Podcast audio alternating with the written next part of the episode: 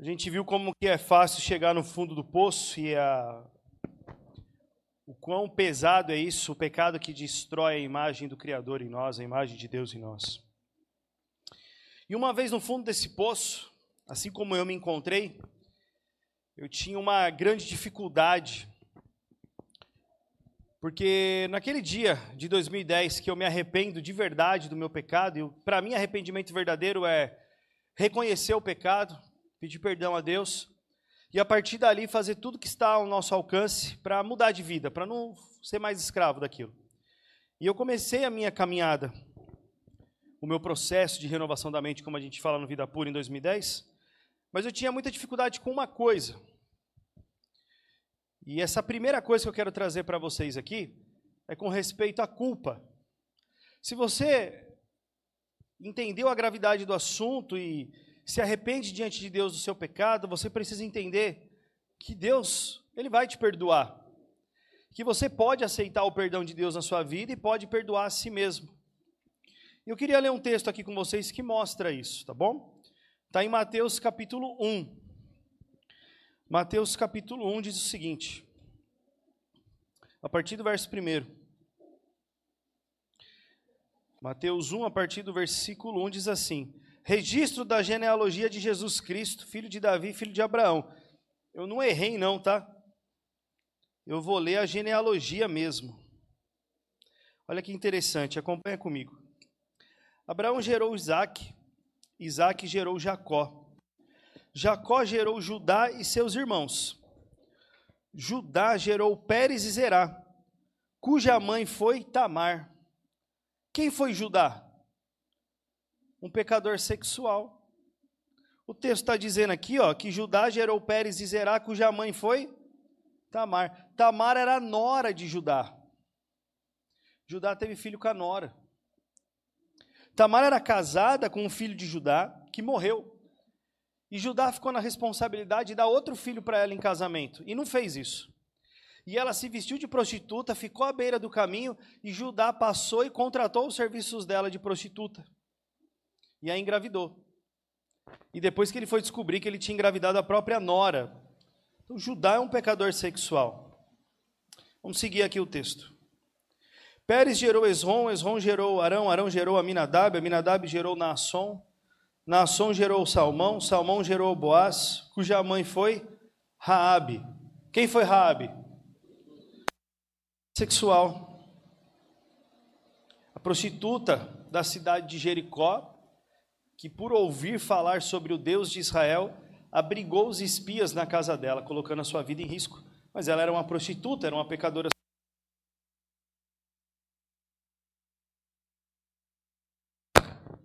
Na verdade, é o meu dedo né, que está batendo aqui e está desligando, né? Vamos lá, então. Então, cuja mãe foi Raabe. Boaz gerou Obed, cuja mãe foi Ruth. Quem foi Ruth? Epa, peraí.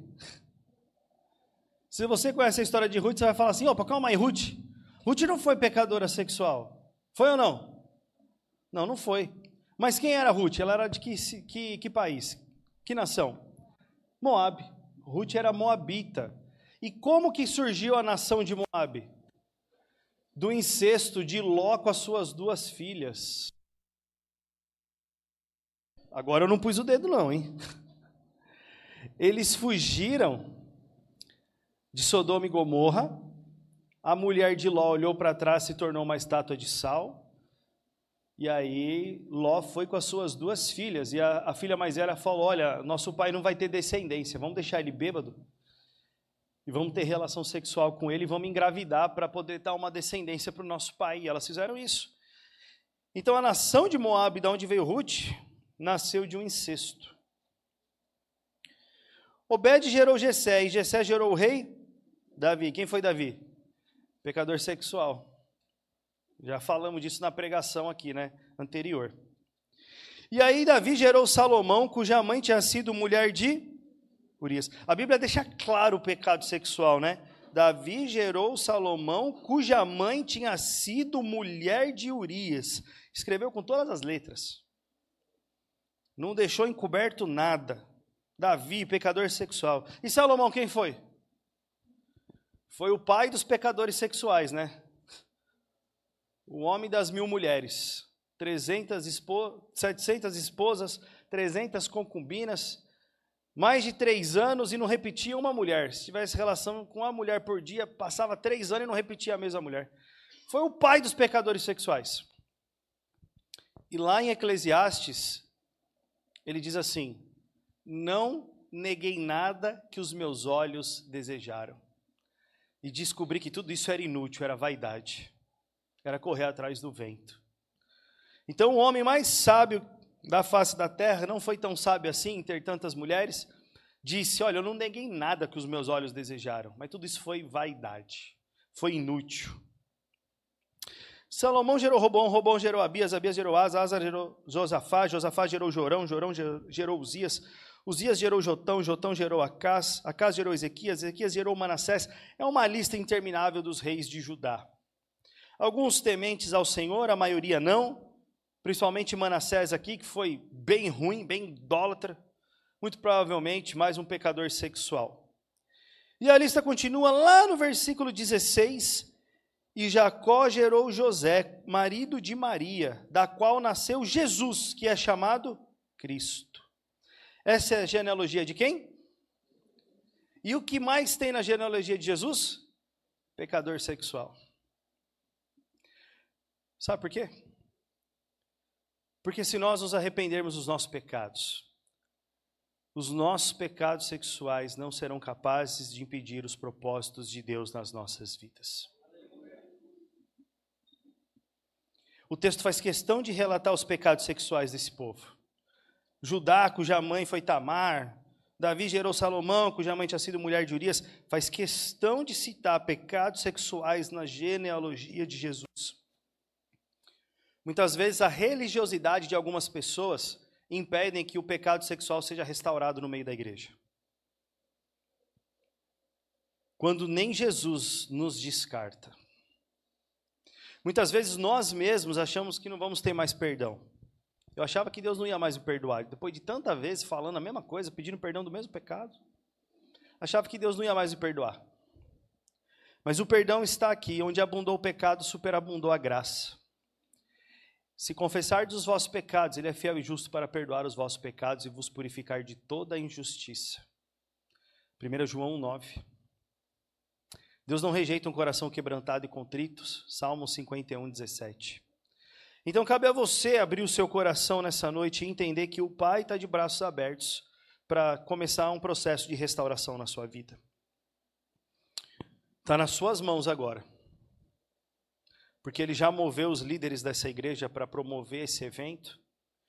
Já nos trouxe até aqui para essa noite. Continua amanhã e você está tendo a grande oportunidade de se entregar por completo nas mãos do Senhor. O perdão, que era algo que eu achava inimaginável, está acessível para cada um de nós. Amém? Bom, agora que você sabe disso, você precisa entender uma coisa muito importante. Todo pecado sexual é um comportamento. Eu assisto pornografia, eu me masturbo, eu tenho um comportamento pecaminoso. E muitas das vezes as pessoas focam no comportamento. Olha, você tem que parar de assistir pornografia. Olha, você tem que parar de se masturbar. Está focando no comportamento. Olha, o rapaz ali tem desejo homossexual, ele é cheio de trejeito. Ô irmão, para com esse trejeito aí, velho. Agora você aceitou Jesus. Não convém mais que você tenha esse monte de trejeito. Está focando no comportamento da pessoa. Sempre a gente olha para o comportamento. Só que um comportamento pecaminoso, um comportamento desajustado, ele é uma consequência de um desejo ou de uma emoção pecaminosa ou desajustada. O meu desejo de ver pornografia, porque eu fiquei muito ansioso, porque eu fui contrariado, porque eu tive um dia difícil e eu quero alívio na pornografia e na masturbação. Então, o meu desejo ou a minha emoção errada resulta num comportamento errado. Ah, entendi. Então nós precisamos trabalhar os desejos e as emoções das pessoas. Olha, você tem um desejo homossexual, a gente vai trabalhar para arrancar esse desejo homossexual da sua vida. Desculpa, mas pelo que eu tenho visto, a maioria das pessoas que têm desejos homossexuais vão morrer com esses desejos homossexuais. Isso não é uma condenação ao inferno. É que o contrário do desejo homossexual não é o desejo heterossexual. O contrário do desejo homossexual é a santidade. Porque não adianta ser um hétero promíscuo. Cabe a cada um de nós tomar a nossa própria cruz, negar a nós mesmos e seguirmos a Jesus. Talvez o desejo homo seja o espinho na carne que te faz te prostrar diante de Deus. Ele não vai tirar isso. Ele pode trabalhar na sua vida para desenvolver um desejo hétero em você, para você casar com alguém. Eu tenho visto isso nos alunos do Vida Pura. Homens que hoje são casados, pais de família, casamentos abençoadíssimos. Aí se você perguntar para eles, e o desejo homossexual? Ele está aqui ainda. Mas da mesma forma que eu tenho que honrar a minha esposa, eles também têm que honrar a esposa deles. A tentação homo não é maior que a tentação hétero. A Bíblia não diz isso. Então entenda, nós sempre estamos focando no desejo. Por isso que os nossos resultados são pífios. Comportamentos pecaminosos ou desajustados são frutos de emoções ou desejos desajustados.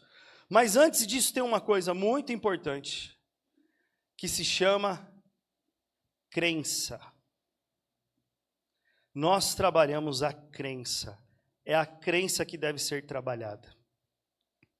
Quando eu trabalhar a crença no meu coração, todo o resto será redimido: os meus desejos, as minhas emoções e os meus comportamentos.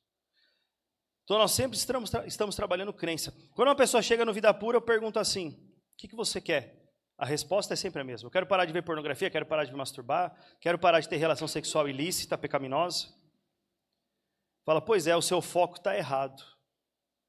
Ué, mas aqui não é o Vida Pura que faz as pessoas parar de se masturbar? Não. Aqui é o Vida Pura que ensina relacionamento com Jesus se eu focar Jesus, se eu andar com Jesus, se eu ter intimidade com Jesus, a consequência natural disso é andar em liberdade de qualquer coisa. É a crença que me move. Nós cantamos isso hoje. Não somos guiados pelo que vemos, mas pelo que cremos. E nós também não podemos ser guiados pelo que sentimos, mas pelo que cremos. Vocês acham que depois que eu virei o Felipe do Vida Pura, nunca mais eu tive vontade de assistir pornografia na minha vida? Nunca mais, vontade, nunca mais. Vocês acham isso? Se você achava, sinto muito em decepcionar, você achou errado. Você está vendo alguma asa aqui em mim? Eu virei um anjo assexuado? Não. Eu continuo um homem. A diferença é que a tentação era um gorila de 500 quilos que pulava em cima de mim, me esmagava. Toda hora eu caía. Hoje é um pincher, um chihuahua, sabe esses cachorros chato? Late pra caramba. Quer morder o calcanhar da gente? É só você não deixar. Faz barulho, mas fica no lugar dele. Eu já tive um, o nome dele era Rock. Por causa do Rock Balboa. O irmão veio com a camiseta do Rock aqui nessa noite. Gosto muito do Rock. Meu cachorro chamava Rock. Desse tamanho assim o pincher chamava Rock. Mas ele achava que ele era, de tanto que ele latia. Entenda, a tentação ela perdeu a força na minha vida, mas ela não deixou de existir. Quando ela chega até mim, eu não me movo pelo que eu sinto, eu me movo pelo que eu creio. A minha crença vai ser o combustível para que, mesmo que eu tenha um desejo ou uma emoção ruim, eu não tenha um comportamento pecaminoso. A minha crença é capaz de moldar o meu comportamento, mesmo eu tendo um desejo mal no meio do caminho. Sabe quem era um cara que viveu desse jeito? O nome dele era José. Vocês conhecem a história de José? José é famoso porque todo mundo diz assim: quando o desejo sexual bater na sua porta, você tem que fugir como José fugiu. Mas isso é uma meia-verdade. E eu vou mostrar para vocês no texto. Lá em Gênesis capítulo 39, vai falar da história de José na casa de Potifar. Quem era José? José era o filho mimado de Jacó, queridinho do papai, que ficava supervisionando o trampo dos irmãos, ganhou uma roupinha nova do papai, bonitinha só para ele. Ele era o mimadão. Um dia ele teve um sonho e falou: Olha, eu vi que todo mundo se prostrou diante de mim, todos vocês, meus irmãos, inclusive o pai. Falei, esse cara é folgado, nós vamos matar ele. Os irmãos planejaram a morte dele. O mais velho falou: melhor não matar, vamos jogar ele no buraco e ver o que a gente faz com ele. Nisso passou uma caravana de viajantes, eles venderam o irmão como escravo. E essa caravana levou ele para o Egito e vendeu ele como escravo no Egito. Ele tinha 17 anos de idade quando ele foi levado para o Egito. Chegou no Egito, num determinado tempo, ele foi parar na casa do Potifar. Ele era um cara inteligente, e Potifar, alto oficial do faraó, colocou ele para administrar todos os seus bens. E a história se desenrola. Gênesis 39, versículo 6. Assim deixou ele aos cuidados de José tudo que tinha, e não se preocupava com coisa alguma, exceto com a sua própria comida. José era atraente de boa aparência, o cara era bonitão, hein? E depois de certo tempo, a mulher do seu senhor começou a cobiçá-lo e o convidou. Essa mulher aqui também devia ser muito bonita, porque Potifar era alto, alta patente. Para o faraó, casou com aquele que ele escolheu a dedo. Bom, e a mulher começou a dar em cima de José: Venha, deite-se comigo. Mas ele se recusou e lhe disse: Meu senhor não se preocupa com coisa alguma de sua casa, e tudo o que tem deixou aos meus cuidados. Ninguém desta casa está acima de mim.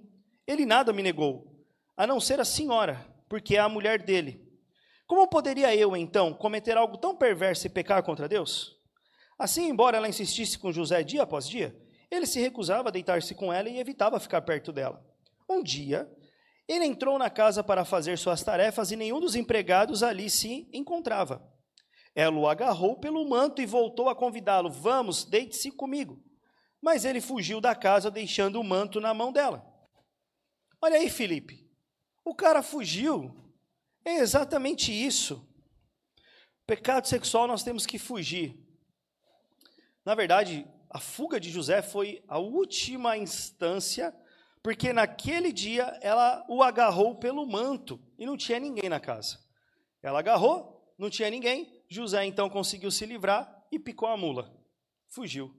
Mas antes disso, o que diz o texto? Versículo 10. Assim, embora ela insistisse com José, dia após dia, ele se recusava a deitar-se com ela e evitava ficar perto dela. Perceberam? O texto diz dia após. Esse cara foi tentado muitas vezes. Não foi que a mulher chegou nele e ele fugiu. Ela ficou em cima dele um tempão e ele ficou dizendo: não.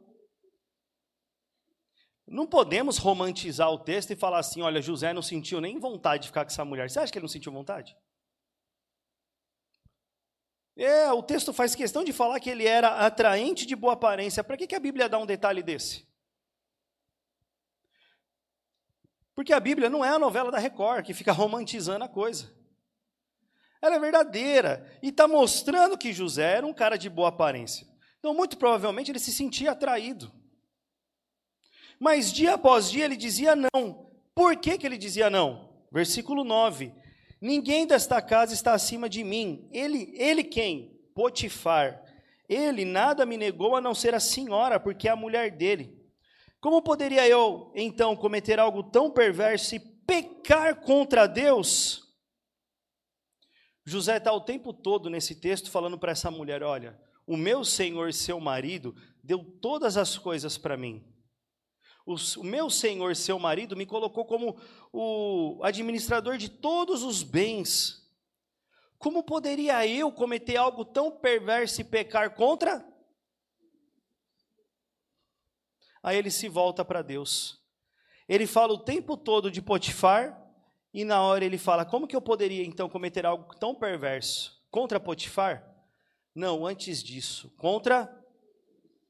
Por que, que José não se deitou com aquela mulher? Porque ele tinha convicção do pecado dele.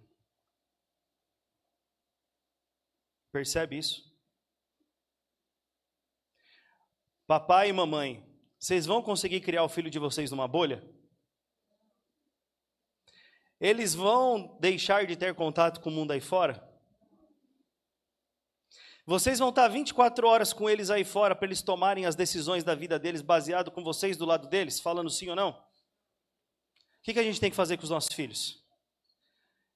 enraizar a crença verdadeira no coração, porque lá fora eles vão tomar as próprias decisões. Esse homem está convicto que deitar-se com a mulher do outro era pecar contra Deus. Se nós tivermos isso enraizado no nosso coração, quando o desejo por pornografia vier, nós seremos capazes de dizer não. Quando o desejo por masturbação vier, nós seremos capazes de dizer não. Quando as ofertas de ficar com todo mundo na escola vier, nós seremos capazes de dizer não. Eu fui convidado para dar palestra num retiro de adolescentes lá no Nordeste. E eu fui. E aí todo mundo na faixa etária dos 12 aos 14 anos. Falei, Jesus Cristo, o que, que eu vim fazer aqui? É difícil falar com um adolescente. O Davi, que é o especialista do Vida Pura para falar com os adolescentes. E não pense que ele é um amorzinho, não. O cara parece um náufrago. Já assistiu esse filme? Barbona aqui, o cabelo desengranhado, parece um maluco. Os adolescentes gostam dele, não sei porquê. E eu tô lá, dia inteiro de palestra com os adolescentes, terminou a primeira sessão, veio um menino falar comigo, pastor, posso te contar uma coisa? Eu falei, pode, fala. Deixa eu te falar, pastor, uns dias atrás a gente foi na festa do Ninguém é de Ninguém. Falei, caramba, a igreja que fez a festa do Ninguém é de Ninguém? Ele falou, não, pô, foi lá na escola, a festa do Ninguém é de Ninguém foi lá na escola. Mas, ah, tava quase todo mundo que estava aqui, estava na festa do Ninguém é de Ninguém. Falei, como que é a festa do Ninguém é de Ninguém? Ah, você vai, mas você vai só com uma condição, se você for e beijar todo mundo. Falei, ah, entendi. Então os meninos têm que beijar todas as meninas e todas as meninas têm que beijar todos os meninos? Ele falou, não. Você tem que beijar todo mundo. Então você, menino, vai beijar todas as meninas e também vai beijar todos os meninos.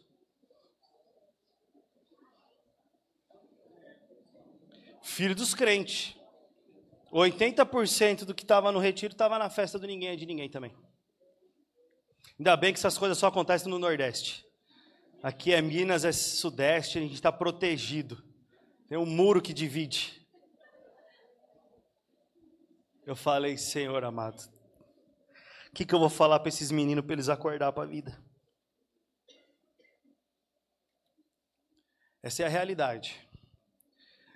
Se alguém plantar a crença no coração deles, eles vão dizer: Não, eu não vou na festa do ninguém de ninguém. Não, Deus não é amor que aceita todas as coisas. Não, o relacionamento de dois iguais está errado. Dois iguais não se tornam uma só carne. Porque Deus é unidade na diversidade. O Pai é um, o Filho é outro, o Espírito é outro. Unidade na diversidade. Casamento é um homem, macho, e uma mulher, uma fêmea. Unidade na diversidade. Dois homens, duas mulheres não são iguais. Ou não se tornam uma só carne porque eles são iguais. Não tem unidade na diversidade. Então, se nós começarmos a plantar no coração dos nossos filhos a verdade, eles vão enraizar uma crença que vai moldar, talvez não os desejos, mas os comportamentos sim. Se o seu filho perguntar o que é sexo, o que você vai responder? Os cabelos vai ficar em pé, né? Mas a resposta é sexo é a criação divina para ser desfrutado dentro do casamento. Olha que resposta bonita e simples. Quem criou o sexo? Para ser feito que horas? Desde quando o seu filho de 7, 6 anos de idade faz essa pergunta, ele está interessado em saber o que acontece na relação sexual em detalhes. Ele precisa saber o princípio, não como esse princípio é praticado. Muda tudo, não muda tudo? Então, se o seu filho entender que sexo é criação divina para ser desfrutado entre um homem e uma mulher dentro do casamento, quando ele chegar na escola e todo mundo falar que é a festa do ninguém é de ninguém, ele vai falar: Epa, peraí, não é assim não, mano. Meu pai me ensinou diferente. Uma crença foi plantada no coração. Você quer saber como desenvolver a crença no seu coração? A crença que te protege do pecado sexual? Então, nós vamos lá para o Salmo 1. Esse salmo mudou a minha vida. Os três primeiros versículos eu quero compartilhar eles com você. E vocês vão ver que o Salmo 1 não existia na época de José. Ele foi escrito muito depois. mas ele se encaixa perfeitamente na vida desse homem. Salmo 1. Como é feliz, bem-aventurado, mais do que feliz, aquele que não segue o conselho dos ímpios.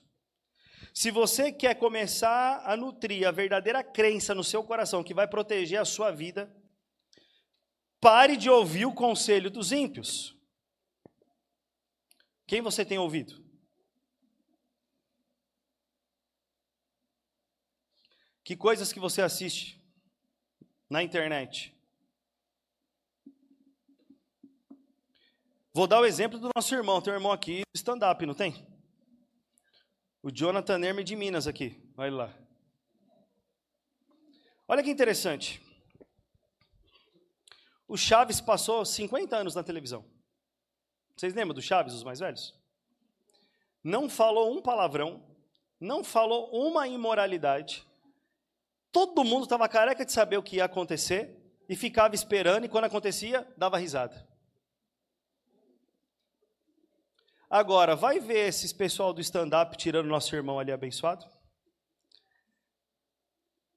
Se não tem conotação sexual. Nem a Praça é Nossa dá para assistir mais. Sempre tem que ter uma piada de sexo ou sempre tem que ter uma mulher seminua na cena. E que me perdoe o Jonathan Nemer, mas ele precisa parar de contratar aquelas modelos que ele coloca nos vídeos dele do YouTube. Passou da conta já.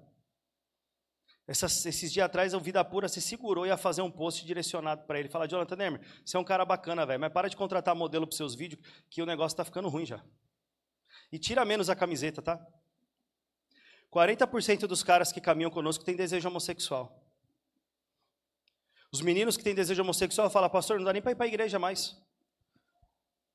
Os meninos do louvor sobem com as calças agarradas, a camiseta rasgando. A gente fica lá, não sabe se louva, se olha para o cara. Vocês estão dando risada, mas tem gente aqui que tem desejo homossexual, está sofrendo.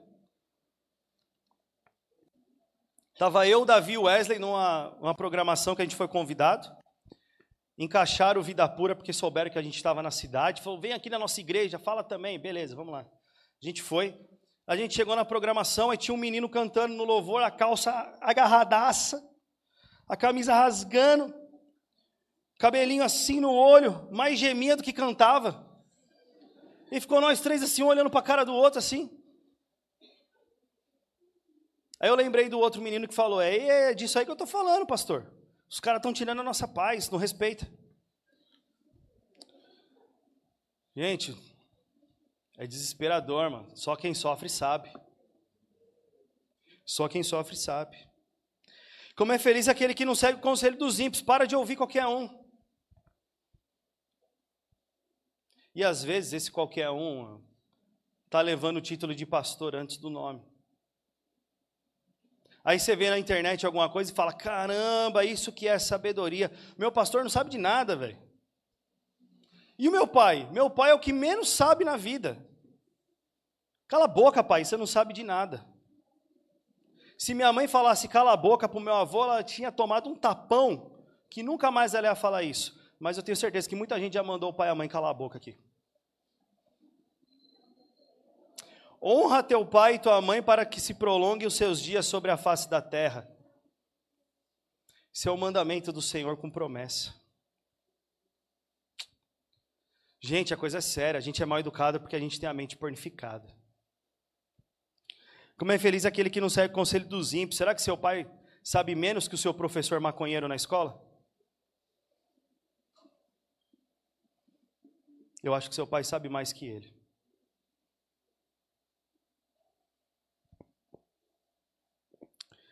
Não imita a conduta dos pecadores. Sua mãe tem razão quando ela fala assim para você: Você não vai. Aí você fala, mas todo mundo vai. O que, que ela fala para você? Isso é um conselho de Deus. Não imita a conduta dos pecadores. Deixa eu te falar uma coisa. Você nunca vai ter uma fé verdadeira no seu coração, uma crença enraizada que te livra do pecado, se você não seguir princípios bíblicos. Você quer ouvir qualquer um, e fazer o que todo mundo faz e achar que está tudo bem. Não está tudo bem. Quem planta batata não colhe cenoura. Você pode escolher a semente que você quer plantar, mas você nunca vai poder colher aquilo que você quer. Você escolhe o que planta, depois tem que colher o que vai dar. Para de imitar a conduta dos pecadores. Não é porque todo mundo tem rede social que você tem que ter também. Quando eu comecei o meu processo de restauração em 2010, não existia Instagram, o Facebook estava em alta, o Orkut estava caindo e o Facebook estava subindo. O que, que eu fiz? Cancelei o Orkut e o Facebook. Eu estou morto?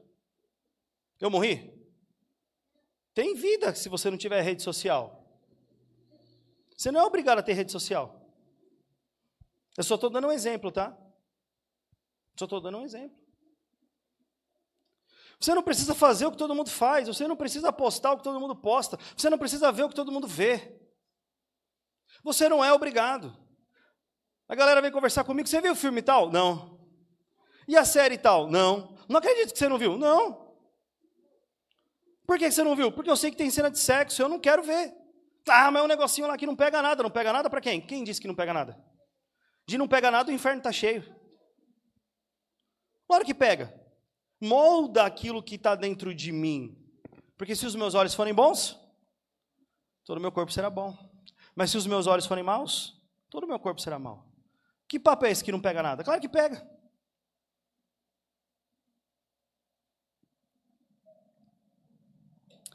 Nem se assenta na roda dos zombadores. Deixa eu te fazer uma pergunta. Quando você chega, a conversa para ou ela fica mais imoral ainda? Chegou quem estava faltando. Felipe chegou, chegou quem estava faltando. Dá uma olhada nisso aqui, mano. Poxa vida. Da hora, né? Minha mulher lá em casa toda descabelada. Aquela roupa feia que ela usa. Isso aqui é mulher. Ou quando eu chego, a galera fala assim: Ô, oh, guarda aí, guarda aí, porque o Felipe chegou. O cara não faz essas coisas, não. O cara não compactua com isso. Está se assentando na roda dos zombadores, por quê? Por que, que você está nesse grupo de WhatsApp ainda? Que você não saiu ainda por quê? Por que, que você está sentado na roda dos zombadores ainda? Ah, porque eles são meus amigos. Amigos é uma ova. Se fosse amigo seu de verdade, te respeitava. Não, mas como que eu vou evangelizar eles? É mesmo, né? Chega um pornozinho, você evangeliza, né? Eu estudei no Senai. 32 meninos numa sala de aula. O pior era o professor. Vocês imaginam as coisas que saía lá? Era louco, o negócio era pesado. Nós fizemos um encontro dos mais chegados, 15 anos depois de formados. Conseguimos juntar a galera, 15 anos depois, fomos comer uma pizza. Os mais chegados. E aí, fulano, o que, que você virou? Virei engenheiro. Pô, que da hora. E você? Pô, sou peão até hoje. É, não gostava de estudar. E você? E não sei o quê. E você? Os caras me chamam de Bentley, né, por causa do meu sobrenome. E você, Bentley? Eu falei, eu virei pastor. Ah, safado, quer ficar rico, né?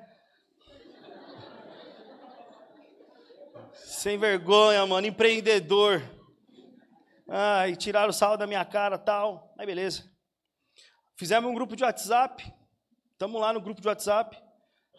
Uns 12 caras, eu e mais um só cristão. Nunca chegou nada, nada de pornografia ou imoralidade, nada, zero, zero.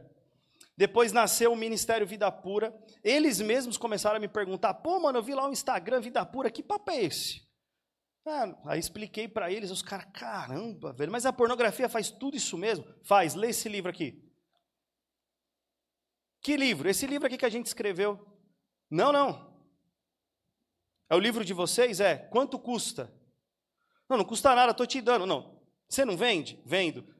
Isso não ajuda o ministério? Ajuda. Então tem um preço. Quanto custa? Os ímpios quer pagar, os crentes quer de graça. Olha aquele mundo louco. Quanto custa? Custa tanto. Então toma. Cara, tenho dois filhos em casa, mano. Eu não imaginava que era tudo isso. Tudo ímpio. Em comparação, tinha o grupo do WhatsApp, os amigos da igreja de todos os tempos. Eu fui obrigado a me retirar. Por quê? Estava chegando imoralidade. Rapaziada, vocês vão parar ou eu vou sair? Ah, mas aí não pega nada. Felipe Bentley saiu do grupo. Eu não tô nem aí, velho. Sou eu e Deus, mano. Quando o Vida Pura começou, foi um amigo meu, crente, crente, do fogo. Chegou lá em casa e falou: Eu não acredito que você não vê mais pornô. Eu falei, cara, um trabalho aí na minha vida de restauração. Ah, mano, não é possível, velho. Dá uma olhada aqui, velho. Você nunca mais, nunca mais viu isso aqui?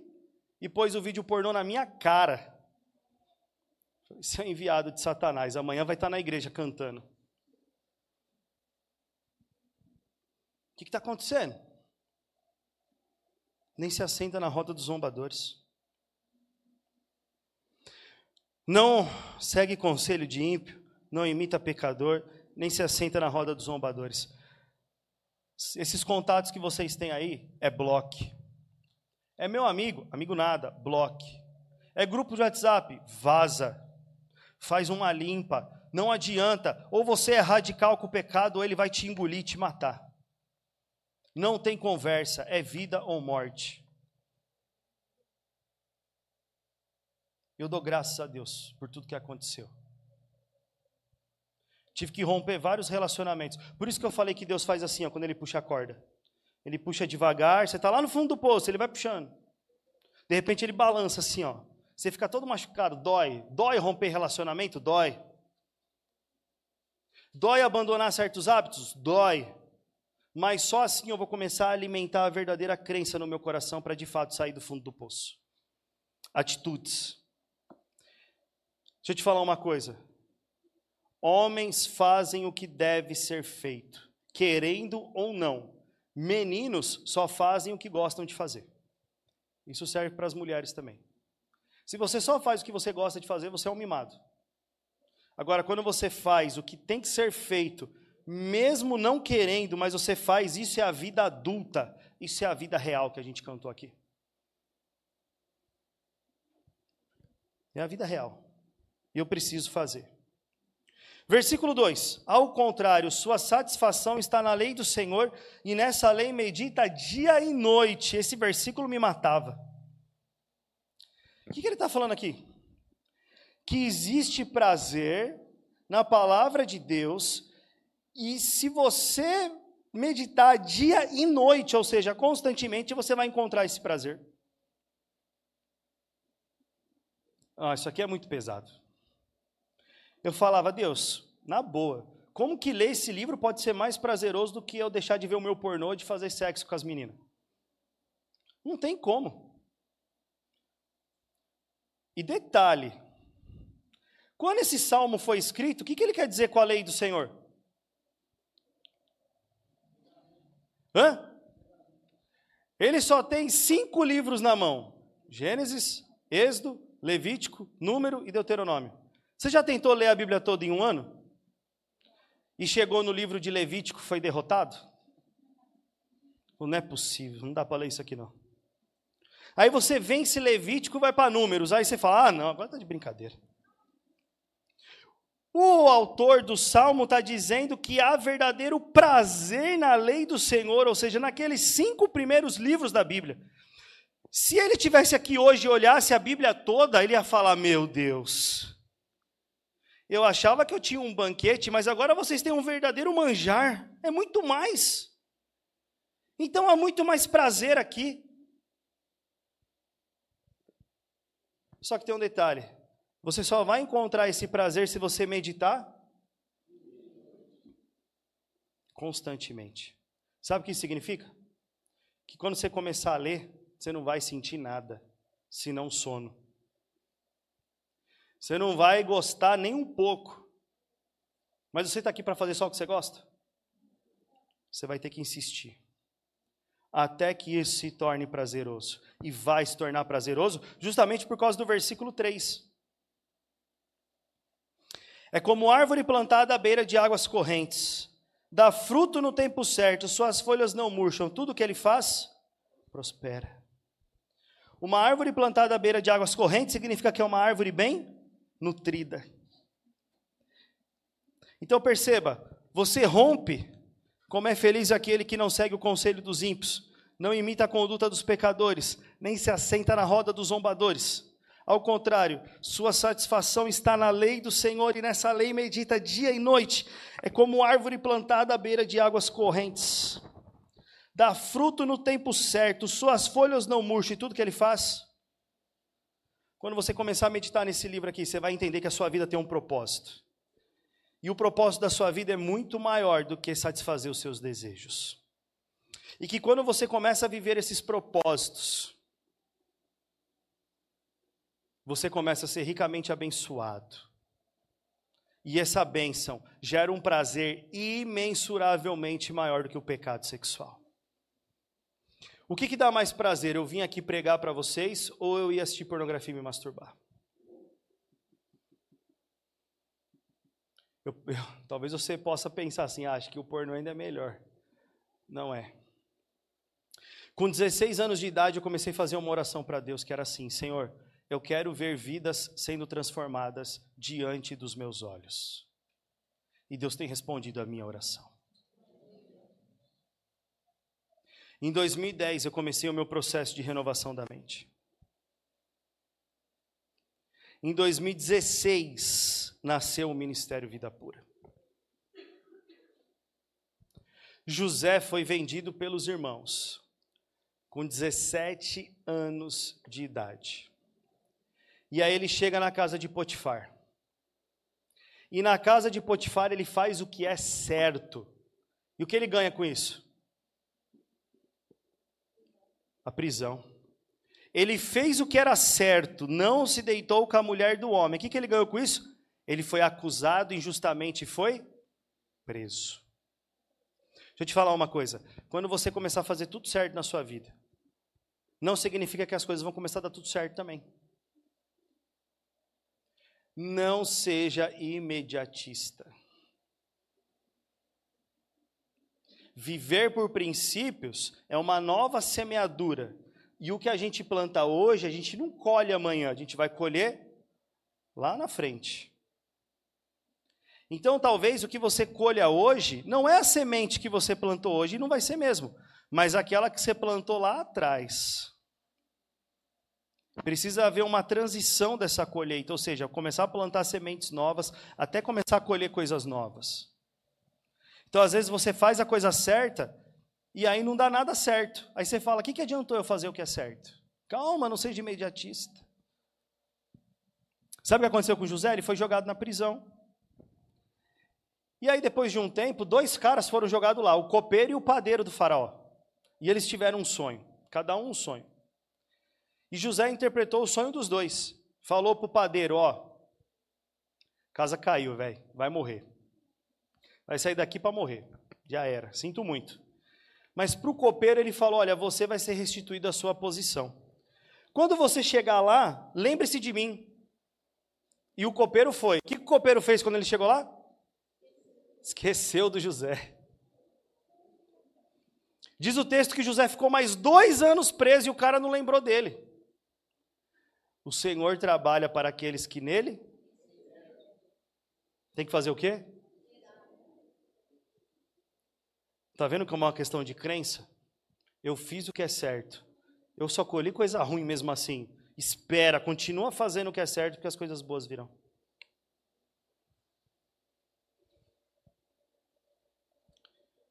Passaram-se dois anos, o faraó teve um sonho.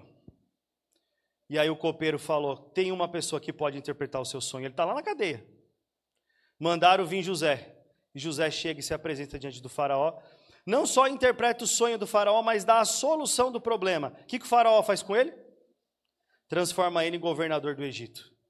O cara sai da cadeia para ser governador do Egito. Demora muito para as coisas acontecerem de repente. Cara, dá um banho nesse cara, faz a barba dele, põe uma roupa bonita, coloca ele na minha carruagem, desfila com ele pelo Egito todo, porque agora todo mundo tem que obedecer esse cara. O cara saiu de presidiário a governador. É como árvore plantada à beira de águas correntes. Dá fruto no tempo. Deixa eu te falar uma coisa: o filho mimado de José podia ser governador, o filho mimado de Jacó podia ser governador do Egito? Mas e o José moldado?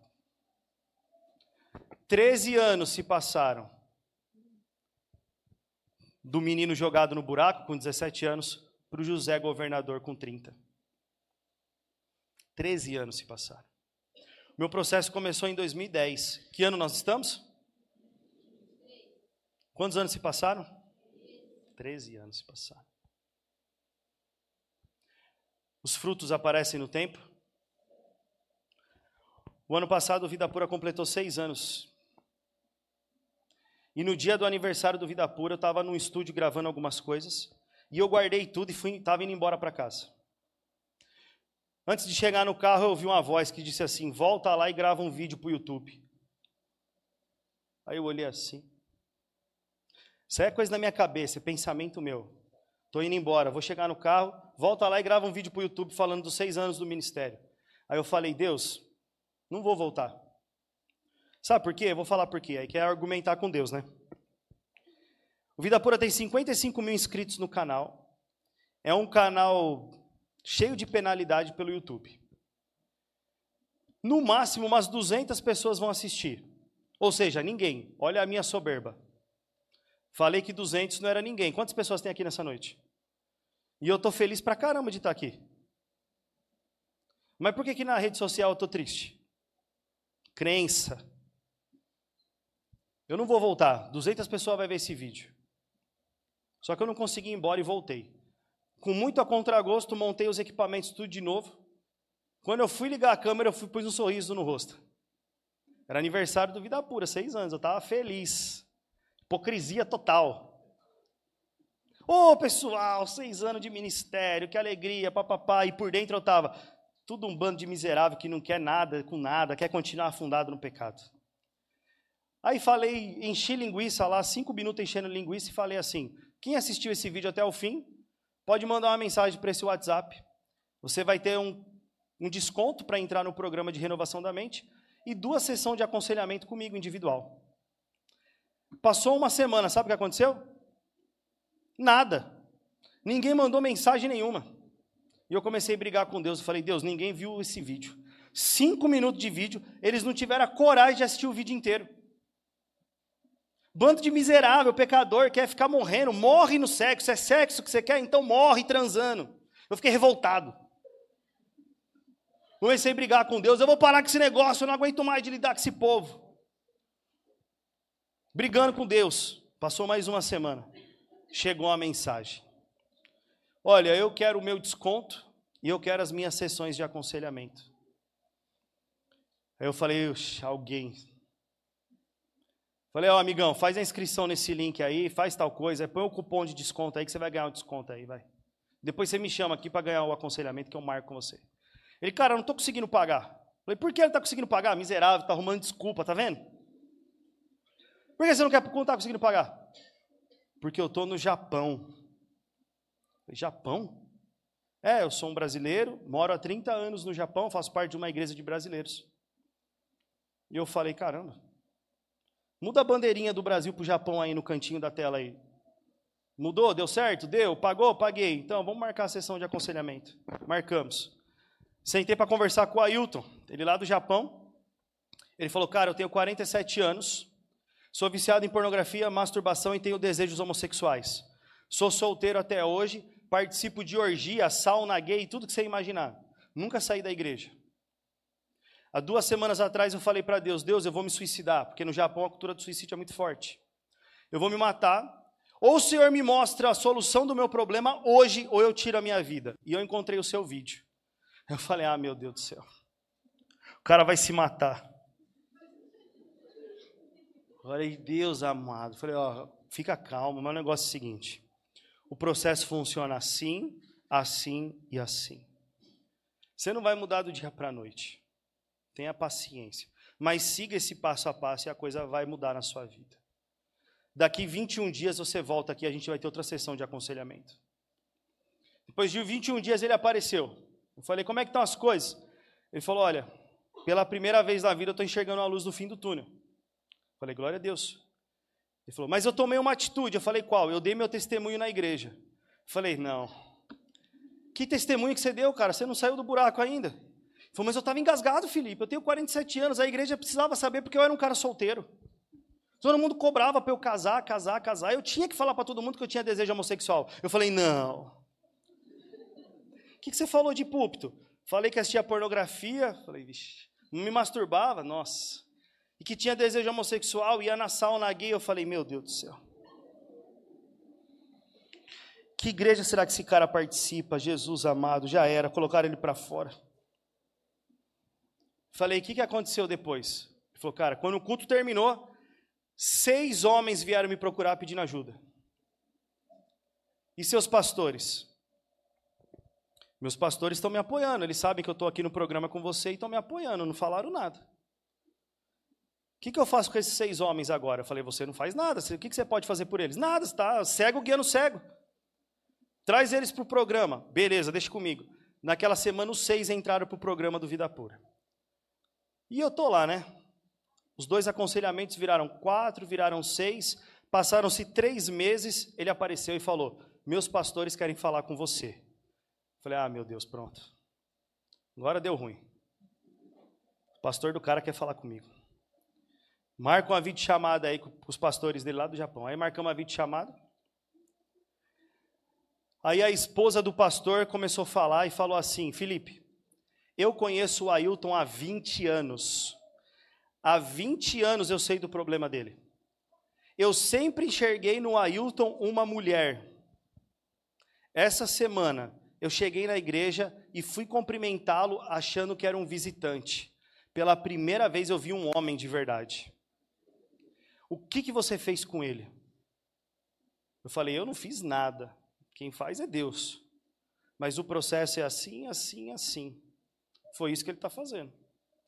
Aí ele falou, ela falou: Pois bem, então, nós queremos você aqui no Japão para implantar isso tudo nas nossas igrejas. E eu passei 21 dias no Japão, do outro lado do mundo, para implantar o Vida Pura lá. Deixa eu falar uma coisa para vocês. Quantas pessoas viram o, o vídeo de aniversário do Vida Pura até o final? Por causa de um homem e do testemunho dele, uma nação inteira foi impactada. Hoje nós temos um grupo de 16 alunos presenciais no Japão, 40 online, e ele está traduzindo o nosso material para o japonês e vai começar a primeira turma com os nativos. Deixa eu falar uma coisa para você. Eu demorei 25 horas para chegar naquele país dentro de um avião.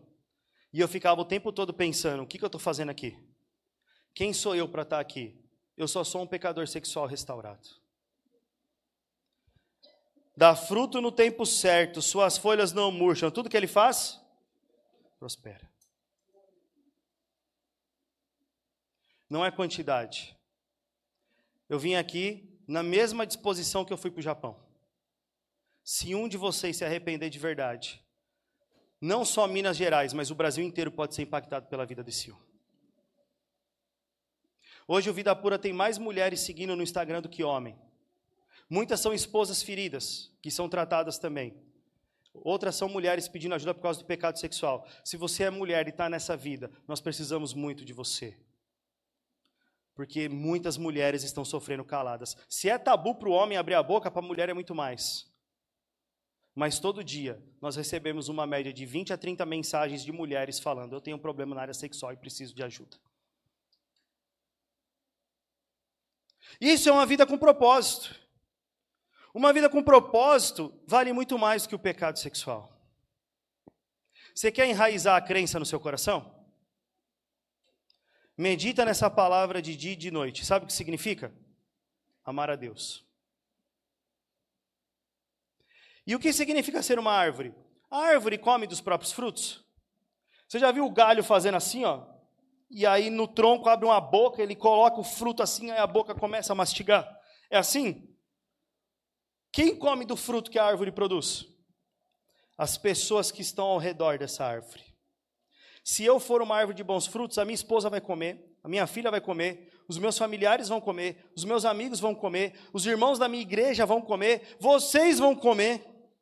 As pessoas ao nosso redor vão comer desses frutos. O que, que isso significa? Uma vida com propósito é uma vida que não é vivida para si mesmo, é uma vida que é vivida para o outro. Amar o próximo como a nós mesmos. Já ouviram essas coisas? Amar a Deus sobre todas as coisas o próximo como a nós mesmos? Se você quer ser livre do pecado sexual só para aliviar a sua culpa, você nunca vai ser. Mas se você quer ser livre para se tornar uma árvore de bons frutos, para que outros possam ser alcançados, Deus vai fazer algo milagroso na sua vida. É o que ele fez comigo. E esse é o meu testemunho para vocês. Que eu estou contando desde a hora que eu comecei, lá às sete horas da noite. O cara que saiu de um vídeo pornô de uma mulher com um animal para estar tá aqui falando com você, que já deu a volta ao mundo. Pela pura graça e misericórdia de Deus. Não há nada de bom aqui no que vocês estão vendo. Mas a misericórdia e a graça restaura, transforma e faz você viver uma vida com propósito.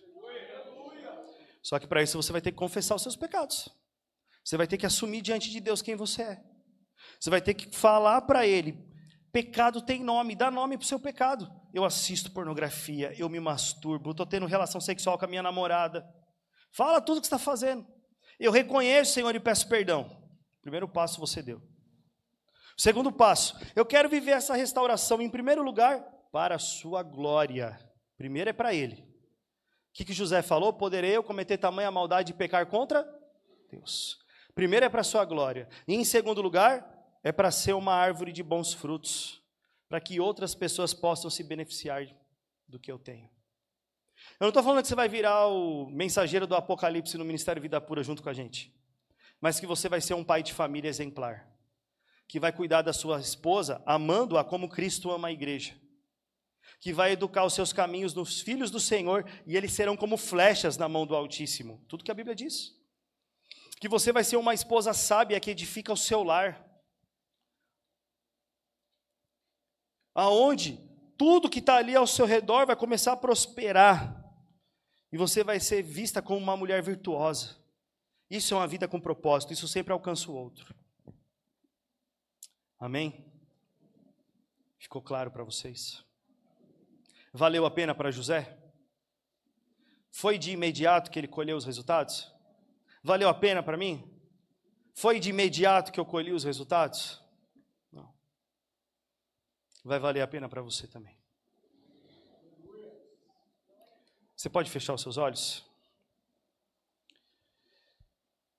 Nós vamos orar agora. Não sei como é que vai ser quem vai cantar, pastor, no louvor agora. São eles. Vocês podem ir se preparando, o pessoal do louvor, por favor. E você fecha seus olhos aí na sua cadeira.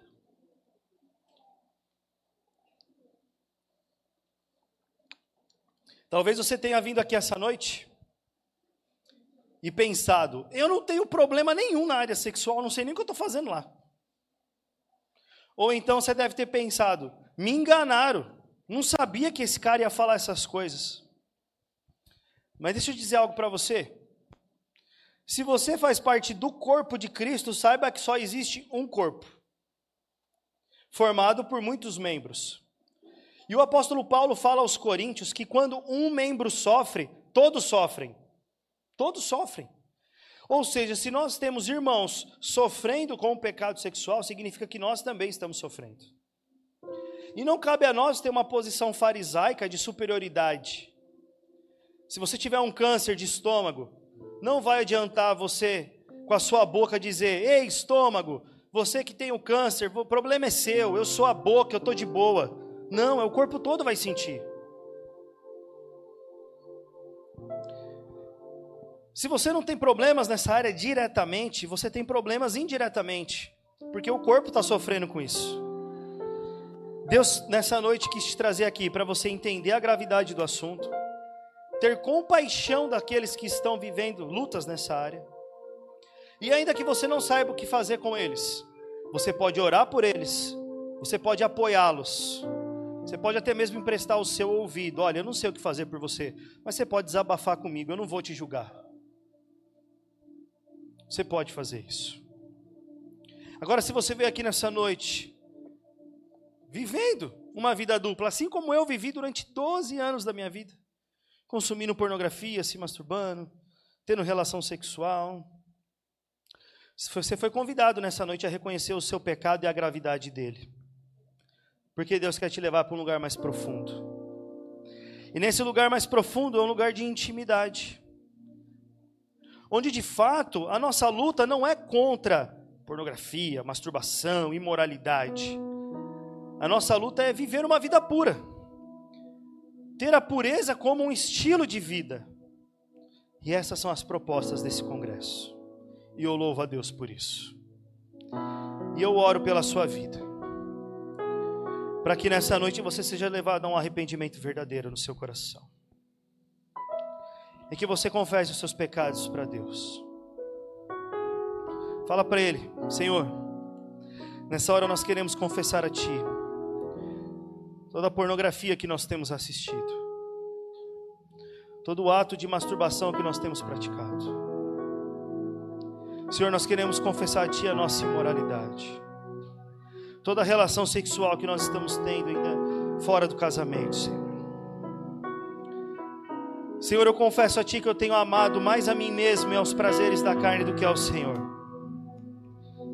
Senhor, eu confesso a Ti nessa noite, Pai, que eu até acredito em tudo que foi pregado, tudo que foi falado, mas eu não tenho forças para sair do lugar que eu me encontro. E eu tenho, Pai, eu confesso que eu, eu, eu louvo o Senhor com os meus lábios, mas o meu coração está longe. O meu coração ainda está em trevas, o Senhor sabe disso. E eu confesso a Ti, Senhor, que nessa noite eu vou sair daqui com os mesmos desejos, talvez. Mas uma coisa que eu peço é que o Senhor não permita que eu saia do mesmo jeito. No sentido de que, ainda que eu vou ter desejos e vou ter, que nessa noite eu tome uma decisão. E decisão é diferente de querer. Aqueles que querem hoje querem, amanhã não querem mais. São movidos por sentimentos. Mas decisão, decidir, aqueles que decidem, não importa o que aconteça, amanhã, depois de amanhã, depois ou depois de amanhã, manterão firmes a decisão de buscar com todas as forças esse caminho da verdadeira restauração para a glória de Deus. Senhor, eu quero ser restaurado de dentro para fora. Eu quero ter a minha mente e o meu coração purificados. Eu não quero ser mais escravo dos meus desejos. Eu quero ser livre dessa escravidão. E eu quero, Pai, que o Espírito Santo frutifique em mim domínio próprio, para que ainda que eu tenha um mau desejo, ainda que eu tenha um sentimento ruim, eu não seja guiado por isso, mas que a crença seja enraizada no meu coração, para que eu consiga dizer não no dia mal. Que ainda que eu venha sofrer tentações, que eu não venha cair em nenhuma delas, porque eu não me movo e não me moverei mais por aquilo que eu desejo ou que eu sinto, mas pelo que eu creio.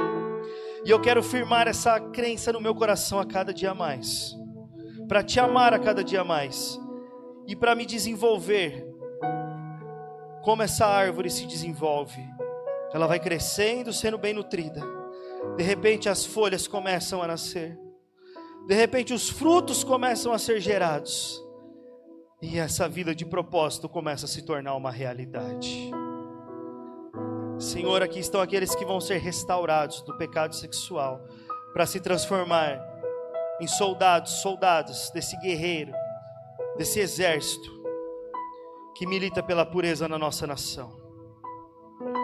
É daqui que vai se levantar pessoas, Pai, que vão trabalhar diretamente na restauração de outros, que vão trabalhar com as crianças abusadas, para que o abuso, que nós sabemos tudo que ele gera, não gere todas essas consequências, mas que eles sejam alcançados ainda muito cedo, com um passado ressignificado e um futuro promissor. E daqui que vão se levantar aqueles, Pai, que vão estender a mão para ajudar os que estão sofrendo com desejos homossexuais, que vão entender processos, que vão caminhar com essas pessoas e que vão ser família para essas pessoas, vão cuidar nas enfermidades, vão prover na velhice. Nós queremos viver de acordo com a tua vontade, com o teu querer, Pai. Por isso nós estamos orando nessa hora, para que o teu Espírito Santo venha, se manifeste, rasgue o nosso coração, e isso é um avivamento verdadeiro. Quando a tua igreja confessa, Quando a tua igreja declara. E juntos nos unimos para ajudarmos uns aos outros a viver uma vida pura para a glória do teu nome. Para a glória do teu nome. Em nome de Jesus. Amém. Quero te convidar a ficar em pé. E que você possa cantar esse louvor em forma de oração na sua vida. Ainda é o seu momento com Deus. Não se importe com quem está do seu lado. Não se importe com quem está aí. Seja você e Deus agora. O seu secreto, você entregando para Deus seus desejos, as suas vontades, você entregando para Deus.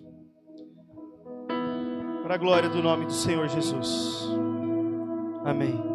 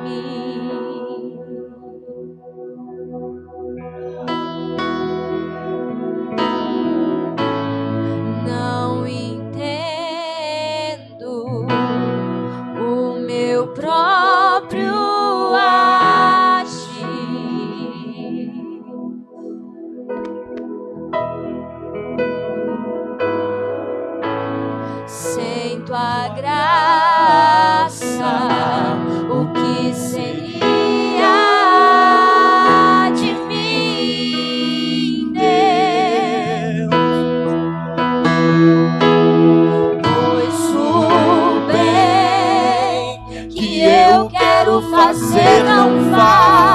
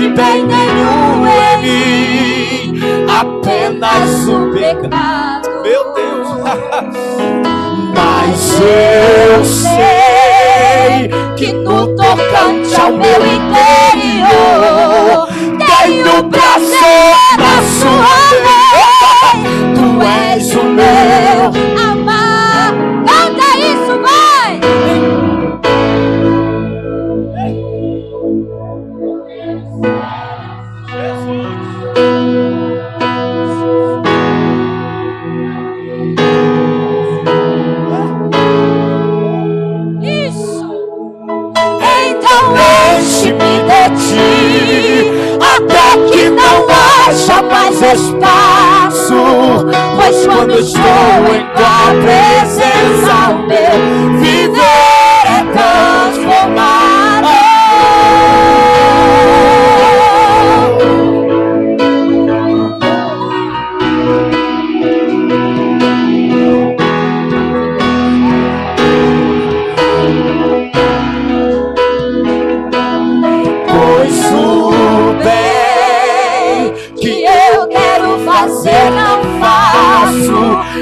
o que eu não quero. Esse sim acabo cometendo.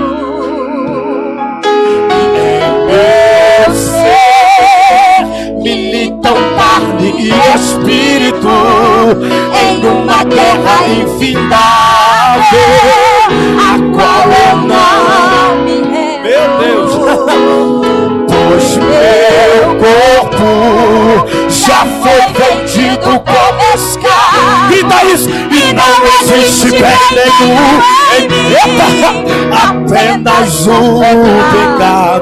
Eita!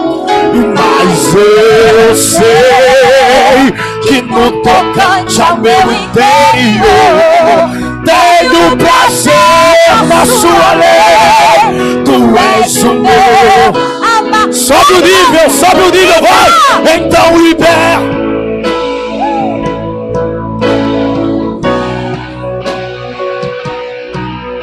Se o Senhor estiver aqui, eu sei, eu venço o pecado. Então enche-me de ti, até que não haja mais espaço. Pois quando estou em tua presença, o meu viver é transformado. E eu passo a ser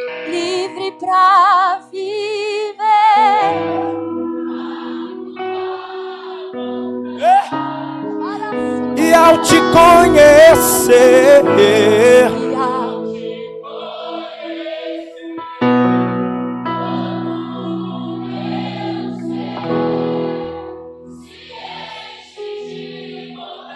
Não canta, grita isso nessa noite.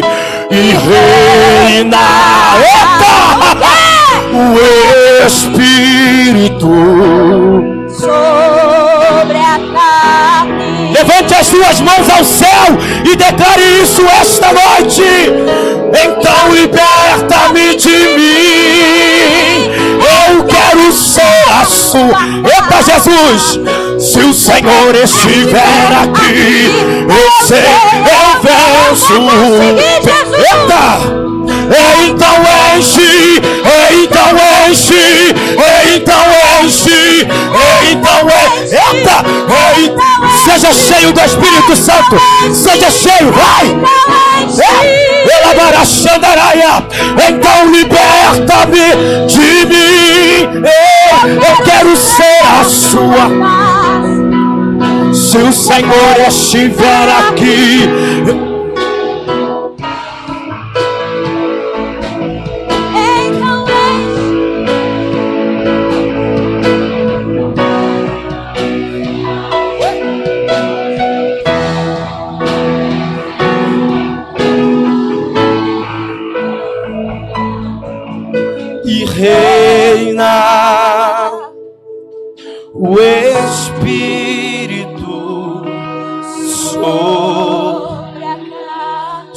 reagir quem está liberto aqui agora.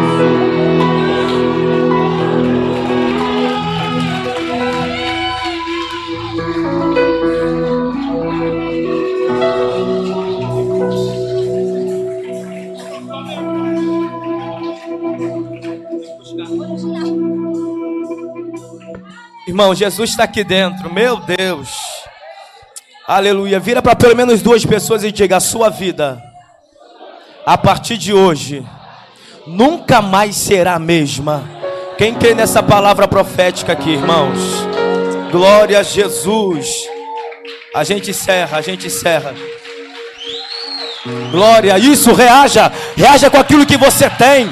O diabo fez de tudo para você não chegar aqui neste culto. Oh, mas a glória de Deus você veio, tá aqui, tá feliz. Oh, glória.